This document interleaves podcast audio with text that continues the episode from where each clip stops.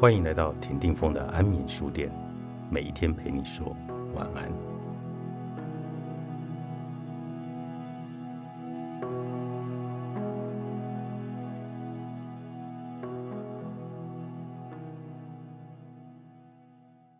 只要是持之以恒，禅定几乎可以透过各种身体活动培养出来，包括了坐、立、走、卧等等。事实上，在大部分亚洲的禅修和瑜伽系统里，一个人只有在任何场合都能够专注心念，才会被认定是真正高明的修行者。不过，对于修定来说，某些姿势和活动还是要比别的姿势和活动来得有效。就一个新手而言，让身体保持极静、放松和警觉是最重要的。因为这是最容易导致心灵专注和放松的姿势。当身体的马达开动起来，心灵也会变得忙碌了起来，忙着介入肢体活动和接受来自外在的刺激。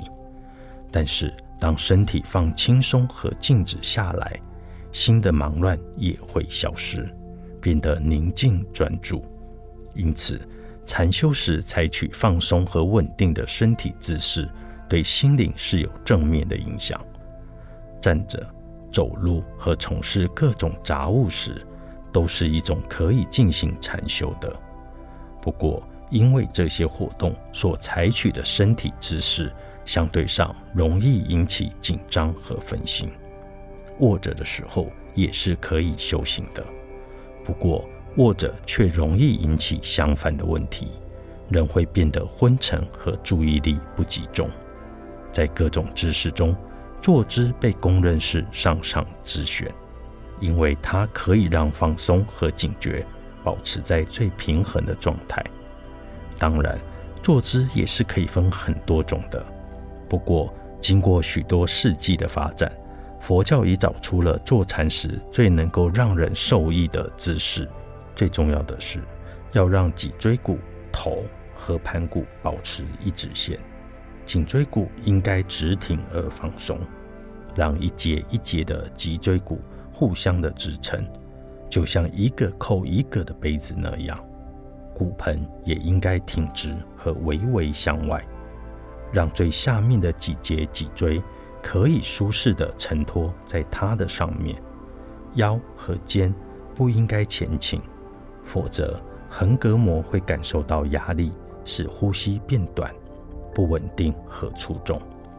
如果骨盆和腰挺直，与肩和头成一直线，那么骨架就不费吹灰之力就可以支撑起身体的重量，卸去关节与肌肉所承受的压力。当胸和下腹开始松弛。呼吸就会变得更深长，使得内脏可以在有效率的情况下运作，血液和气的循环就会变得更顺畅，神经系统也能够松弛，整个身体会重获活力。一个人在还没有完全习惯这种姿势以前，会感觉到有一些不舒服。不过，如果你的姿势是正确的，那到了最后。你唯一会感到有张力的部位，就只剩下连接脊椎骨与骨盘那部分的肌肉，其他的张力都会消失。这时，你会觉得这个身体焕然一新，几乎没有重量。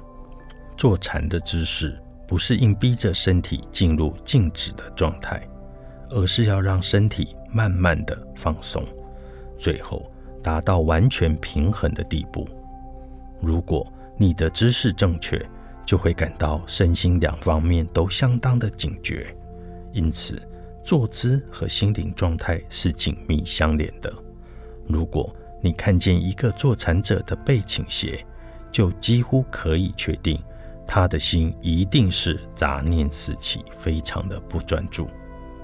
如果他的姿势太僵硬，就反映出他的心紧绷和焦虑。透过坐禅，我们将可以发现身与心是多么密切的交织在一起。过不了多久，你就能够学会运用他们其中一个去帮助另外一个。牛的印记：禅修与开悟见性的道路。作者：丹史蒂文森，商周出版。